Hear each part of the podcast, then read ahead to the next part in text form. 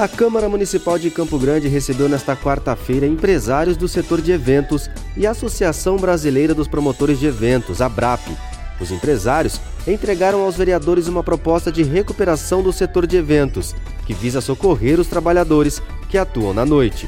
O presidente da Casa de Leis, vereador Carlão, comentou que a Câmara recebeu as demandas do setor e vai conversar com o prefeito para atender as reivindicações dos empresários. Nós vamos falar com o prefeito para atender as solicitações dele na totalidade ou em parte, porque eles estão sofrendo bastante, estão impedidos de trabalhar devido a essa pandemia e não é justo eles mesmo sem, sem estar trabalhando, pagando os impostos na totalidade, e também dar um prazo mais para frente para eles também, assim que essa pandemia vai abrindo espaço para eles fazerem o seu trabalho, também passar isso mais para frente, esses impostos que eles são, têm que pagar.